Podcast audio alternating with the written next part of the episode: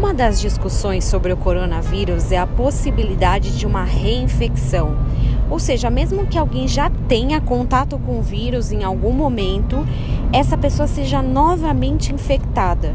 Como se os anticorpos não combatessem aquele ser desconhecido, ou conhecido, melhor dizendo. É possível que os indivíduos que apresentem essa condição tenham alguma doença pré-existente ou alguma condição peculiar. Discussões semelhantes aconteceram também recentemente por conta do sarampo. A gente achava que estava praticamente erradicado do Brasil, mas algumas notícias relataram a possibilidade de novamente se infectar. São tantas teorias, tantas questões que ainda não sabemos. Nem adianta sofrer, nem ficar ansioso. É continuar fazendo o que está ao nosso alcance tomar todas as medidas de prevenção e limpeza e, principalmente, confiar em Deus.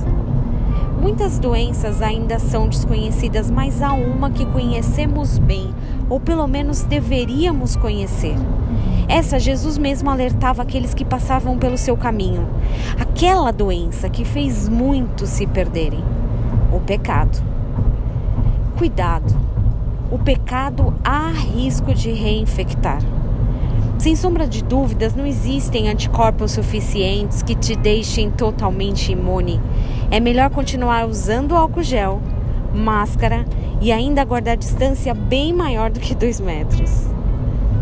Aquele, pois, que pensa estar de pé, veja que não caia.